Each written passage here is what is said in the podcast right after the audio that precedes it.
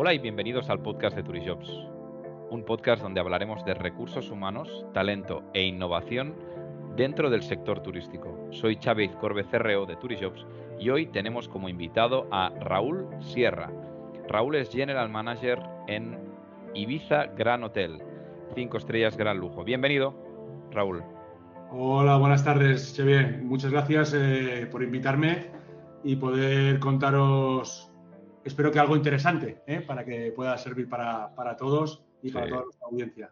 Qué ganas tenía de hablar contigo también y poder grabarlo y poder compartir todo lo que estamos hablando justo antes de, empezar la grabación eh, con, nuestra audiencia. Em, Raúl, siempre empezamos con la misma pregunta, luego entraremos a, a desarrollar ¿no? Eh, proyecto de, de, Ibiza Gran Hotel, todo lo que estáis haciendo, los premios que os han dado últimamente, pero empezamos por, la, por el principio, que es que nos cuentes tu historia, Raúl. Pues bueno, mi historia es una historia reconducida, porque yo cuando acabé, claro, es que en aquella época se estudiaba Bupico, yo soy de los antiguos, y cuando acabé con, me decidí ir a la mili, porque yo también soy de los antiguos, de los últimos que ha hecho la mili. Para que ellos no sepan, es el servicio militar obligatorio que había en España, ¿no? Y, me, y me fui ahí cuando volví, yo tenía claro que quería ser piloto de avión, quería ser piloto. Y, y bueno, pues me enfrasqué en esa historia y intenté entrar, pero no lo conseguí, no lo conseguí. No, vale. En aquel momento me perdí, me perdí y ya está pero sí que tenía claro que me gustaba mucho el sector servicios. Y, a través de unos compañeros que me empezaron a explicar lo que yo estaba haciendo en turismo, dije, ostras, pues esto es lo mío, esto a mí, a mí me gusta, esto del tema del servicio, el tema de hoteles, es un mundo que me, que, me engancha, yo veía la serie Hotel y bueno, pues me metí y empecé a estudiar en Barcelona y estudié en la escuela FED, estudié en la escuela que estaba en la calle Canuda, y ahí hice mis, mis tres años, ese fue mi inicio en el mundo del turismo. Muy bien, claro. Aquí eh, hablabas un poco de este entrar de rebote, ¿no? En, el sector turístico, pero para mí sí que es importante que nos puedas describir y compartir, ¿no? El, el, por qué. Es decir, ¿qué, qué viste en, en, la carrera de, de o, o, en el sector turístico para decir, oye, me gustaría enfocarme en esto? Pues mira, una de las cosas que me llamaba la atención era la posibilidad de poder tratar y ver a gente de otros países. Es decir, hasta ese momento, pues estoy hablando en un momento en el cual no es ahora que te subes un avión por 20 euros y te vas a Londres, ¿no? Era, un poquito más complicado. Me estoy llevando mayor, ¿eh? Entre comillas, me estoy llevando mayor. Ya, ya. Varias veces. Pero esa facilidad de poder ver a gente de otros países y poder atenderlos aquí, en nuestra casa, en ese caso estaba en Barcelona, y me parecía algo excepcional, ¿no? Y yo creo que ahí nació mi, vocación de servicio, mi vocación de servicio y de poder ayudar. De hecho, una de mis primeras prácticas estuve con los casacas rojas del Ayuntamiento de Barcelona, eh, pues en las Ramblas, que era un patio muy divertido, explicando qué era Barcelona y pudiendo guiar a la gente, ¿no? Entonces, me lo pasaba bomba. Yo creo que hasta los turistas, porque no me conocían, pero algunos si me veía repetir salía corriendo, porque tenía media hora, tres cuartos explicándole Barcelona entera y era muy divertido, muy divertido, muy divertido. Justo mencionabas, la verdad, esta historia que, que para mí es, es, muy divertida. ¿Alguna experiencia más que quizás no tenga que ver con esto, ¿eh? pero sí ya en tu, eh, quizás en tu, eh, digamos, en tu época ya dentro de, de Ibiza Gran Hotel, ¿Alguna experiencia durante estos últimos años que se te ha quedado especialmente grabada que nos puedas compartir? Pues mira, fíjate que cuando yo llegué a Ibiza, ya llevo 17 años en este, en este complejo hotelero eh, y el hotel lleva abierto 15 años, yo ya había rodado y había estado por diferentes hoteles, diferentes ciudades y demás. Y yo con mis 33 años decía, yo es que ya he visto muchas cosas, ya he visto muchas cosas. Yo empecé a ser director con la edad de 27 años. Vale, claro. Con años me dieron la primera responsabilidad en una compañía hotelera de dirigir un hotel en la ciudad de Murcia, ¿no? y, yo creía que ya con 33 pues ya lo había visto todo. Y era mentira. Solo había, había, solo había escrito el prólogo del libro. Ya. Ahora estoy escribiendo los dos libros. Tengo, de hecho, tengo dos libros. Tengo uno blanco y otro negro. El blanco, como os podéis imaginar, son aquellas historias mucho más divertidas y de aquellas que siempre te queda un, un buen recuerdo. Y el negro son aquellas cosas que solo puedes poner las iniciales y no puedes describir ni en qué planta ha pasado ni en qué lugar, ¿no? Ya. Porque, son, increíbles. Pero la verdad es que en el mundo de los hoteles eh, se viven experiencias muy personales, muy personales, muy a flor de piel y que llegan mucho, mucho al corazón, porque cuando estás en contacto con las personas, esto, a los que somos vocacionales, hace poco leía un artículo que decían que en el mundo de la, de la hostelería y del turismo tan solo quedamos un 8% de personas con vocación.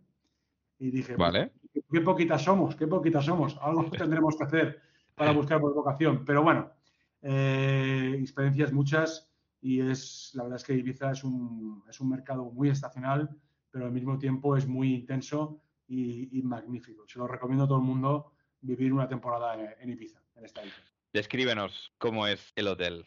Bueno, pues nuestro hotel es un establecimiento que está situado cerca del puerto de Ibiza, en una zona privilegiada, delante de la marina, y es un establecimiento con 189 habitaciones y donde la descripción del lujo está elevado a la N, ¿no? Está elevado a lo máximo. Desde el principio el objetivo fue establecer este hotel en su máxima categoría, incluso pasados cinco años de la apertura ya fuimos a buscar el gran lujo. Sí. fuimos tan consecuentes que cuando abrimos el hotel dijimos, vamos a sembrar para luego recoger el gran lujo, ¿no? Claro. Y lo hicimos de esta manera. Y luego, a partir de ahí, hemos añadido muchos servicios y ahora estamos reconocidos por nuestros magníficos e inconfundibles desayunos del Ibiza Gran Hotel.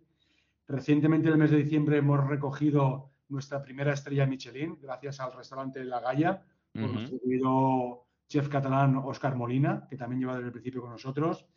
Y justamente la semana pasada recogimos otro premio. La final Condenas Travel nos ha dado también al mejor hotel gastronómico de España.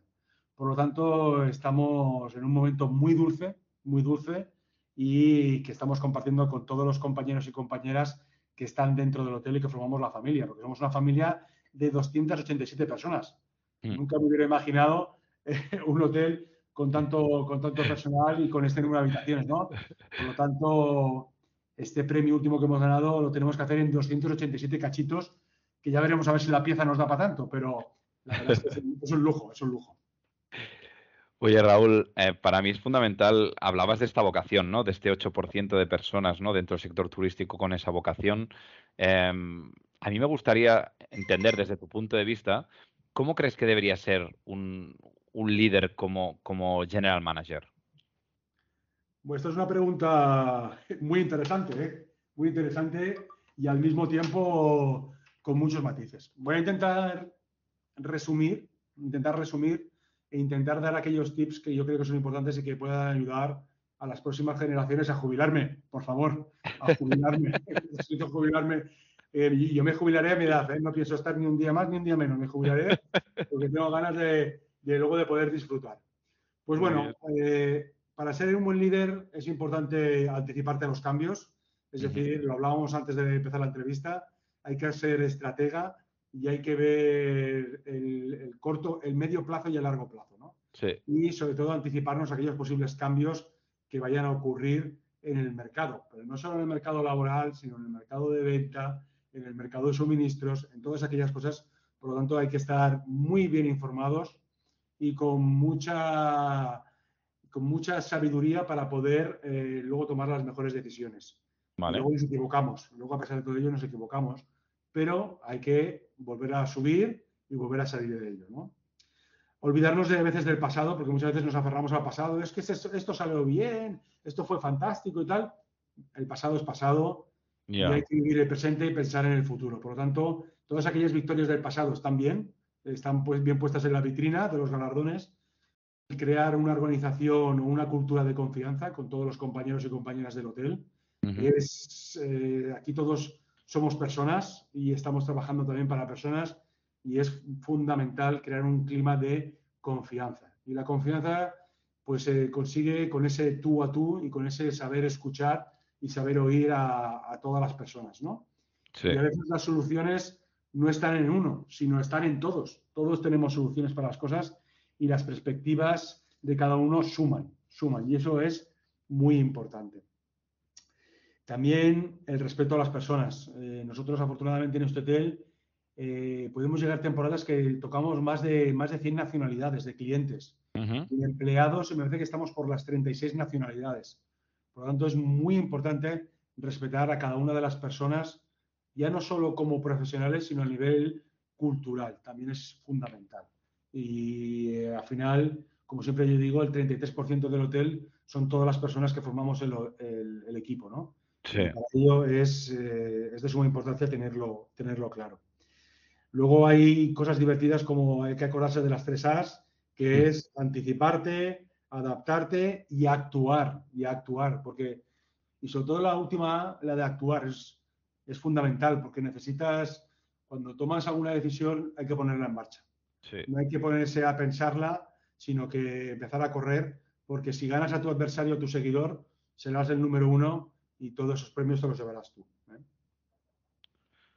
Totalmente de acuerdo. Y además, todo lo que estabas comentando, pienso que, tiene que ver mucho con algo que, a mí me apasiona, ¿no? Que es, que es entender muy bien la, cultura organizacional de, las empresas, ¿no? Que, creo que, a veces es, es, es, fácil de definir, pero es un intangible que si realmente lo trabajas, eh, deberías vivirlo, ¿no? Entonces, ¿cómo describirías la cultura organizacional de Ibiza Gran Hotel, Raúl?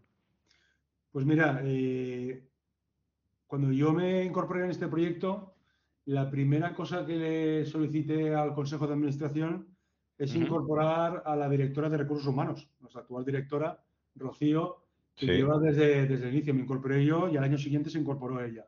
Okay. ¿Y por qué? Porque teníamos que estábamos construyendo un hotel muy bonito, que en aquel momento era mucho cemento y mucho ladrillo.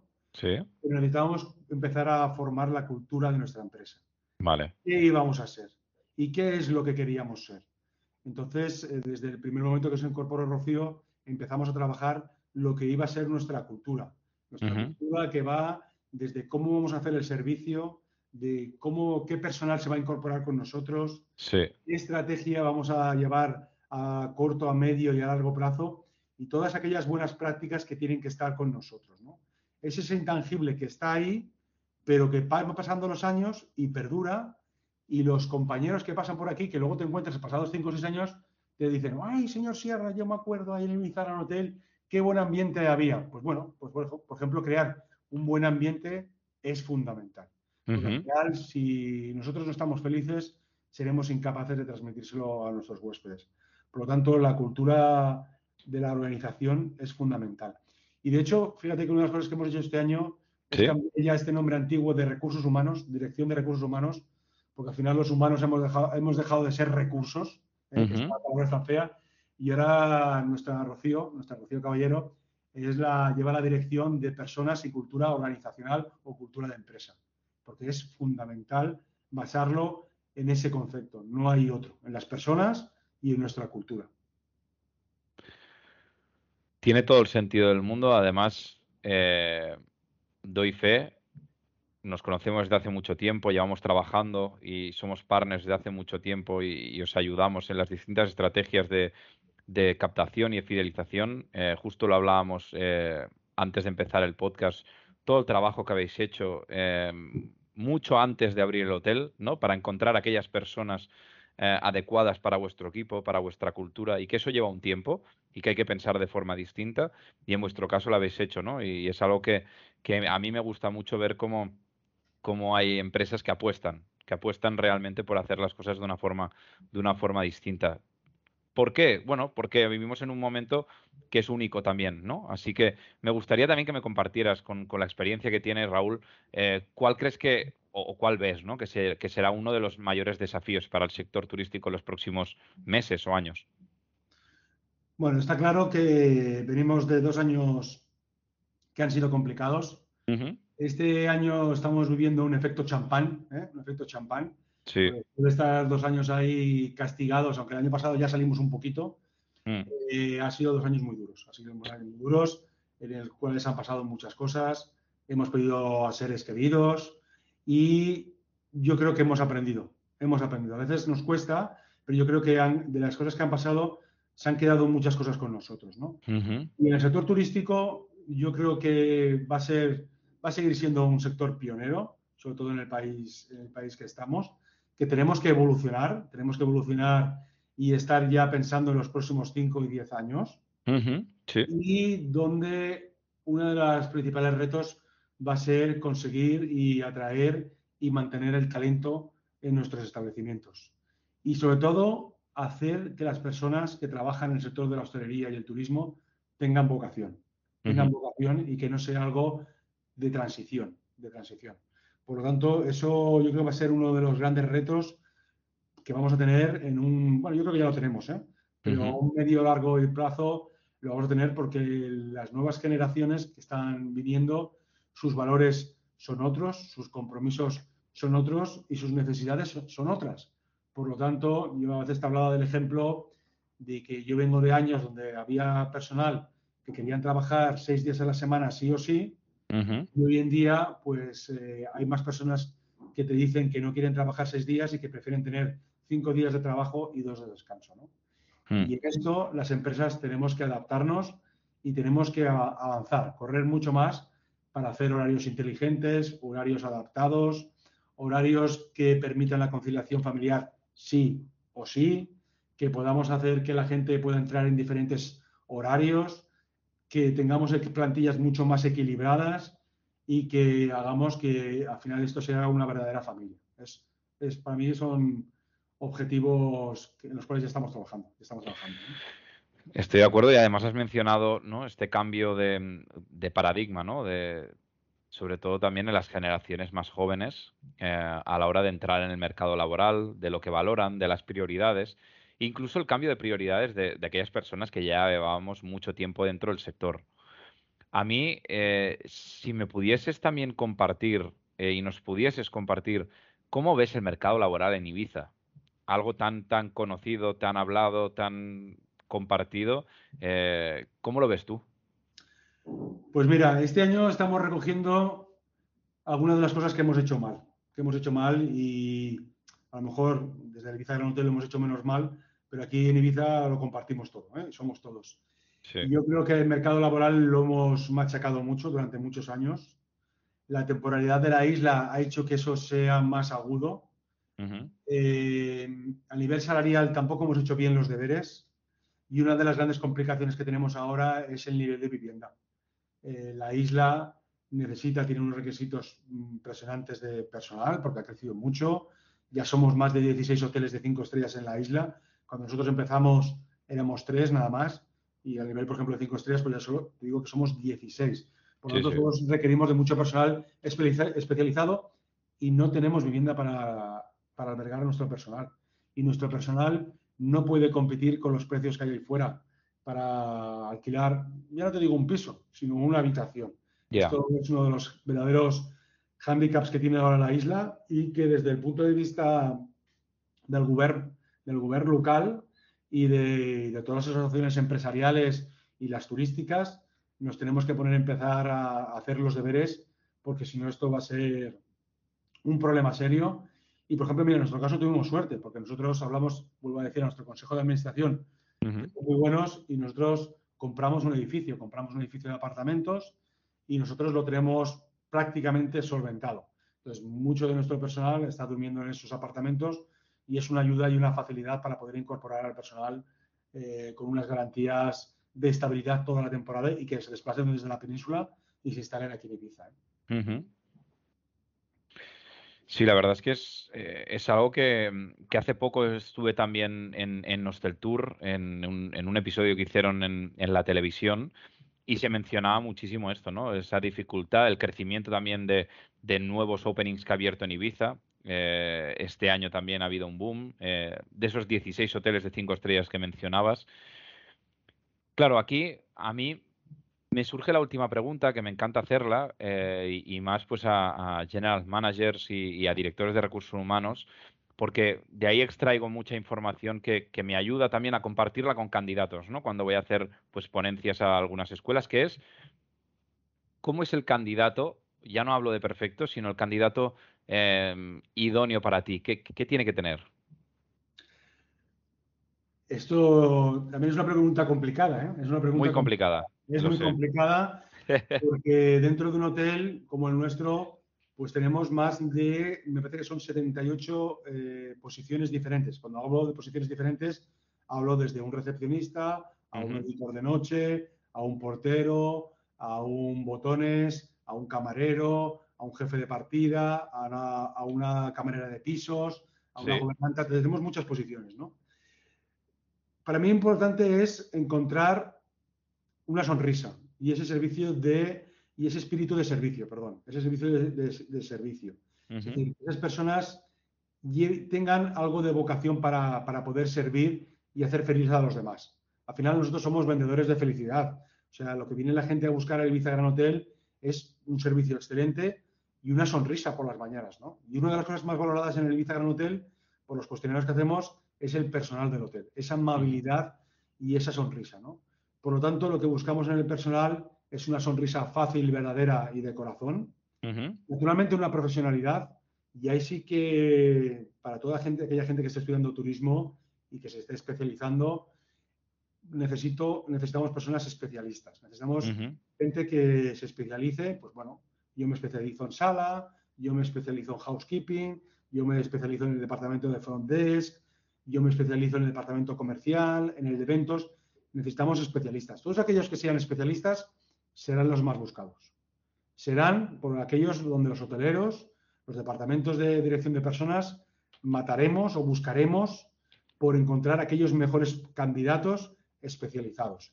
Entonces, al final, como en todas las profesiones, esa especialización son dos puntos más a la hora de poder buscar a alguien en, su currículum. Y eso hay que hacerlo, eso hay que hacerlo y hay que trabajarlo. Y eso tiene un coste. Tiene un coste de tiempo y dinero, porque a lo mejor siempre te salen oportunidades que te hacen ganar más dinero, pero a lo mejor el futuro está en ganar menos dinero y aguantar más tiempo en esa posición para coger y adquirir más especialización. Y eso es fundamental. Y te voy a poner un claro ejemplo que el otro día con un compañero de aquí del hotel, que es Botones, y lleva ya con nosotros más de siete años, yo le decía, digo, Roberto, ¿cuál, ¿cuál va a ser el día que vamos a dar el paso? Y él me decía, bueno, es que Raúl, fíjate que yo estoy muy bien. Claro, imaginaros, los botones, pues económicamente tienen su salario y a nivel de propinas, pues a lo mejor pueden llegar a doblar su salario, ¿no? Es un salario muy fuerte.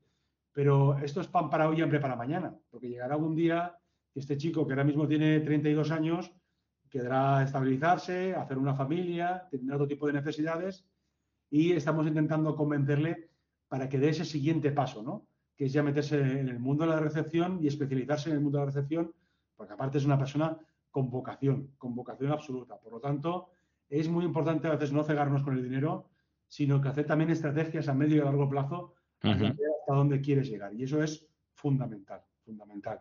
La prisa no es buena consejera, no es buena consejera.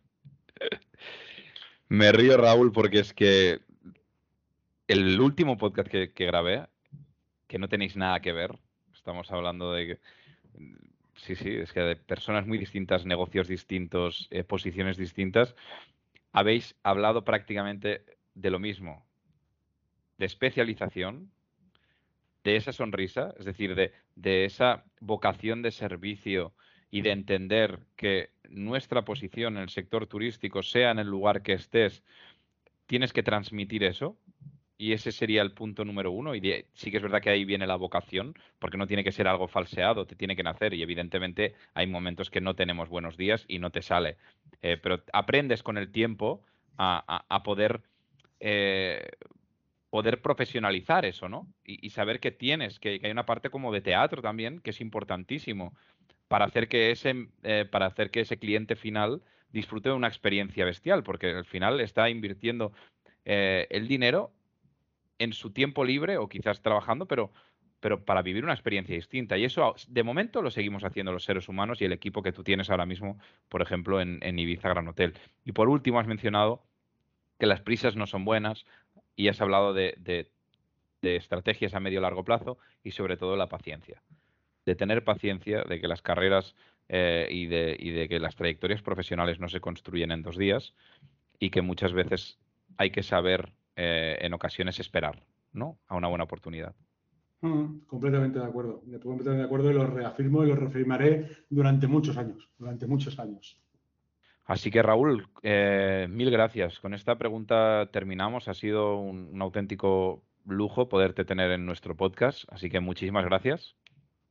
Gracias a vosotros por querer aguantarme un ratito, escucharme un ratito y poder compartiros, pues bueno, esta experiencia de más de 25 años en, el sector y concretamente en el sector de lujo, en el cual pues me identifico mucho y, creo que, nos gusta ser muy puntillosos y hacer las cosas eh, a nivel de excelencia al máximo para sorprender a nuestros clientes, para empatizar con ellos y transmitir, transmitirles lo mejor de, nosotros cada, cada, día. Por lo tanto, por favor, invito a todos los oyentes de este podcast que se sumen al tren de la hostelería, al tren de los hoteles y que se especialicen y que sean felices haciendo lo que hacen. Porque es importante ser feliz haciendo tu profesión, porque con eso llegarás mucho más lejos. Ya no hablo más, ya me canso. Gracias. Muchísimas gracias Raúl y a los que nos estáis escuchando, no olvidéis suscribiros al podcast de Turijobs, el primer podcast de recursos humanos del sector turístico en España y compártelo si te ha gustado. Muchísimas gracias, nos vemos la semana que viene y recuerda, people make the difference.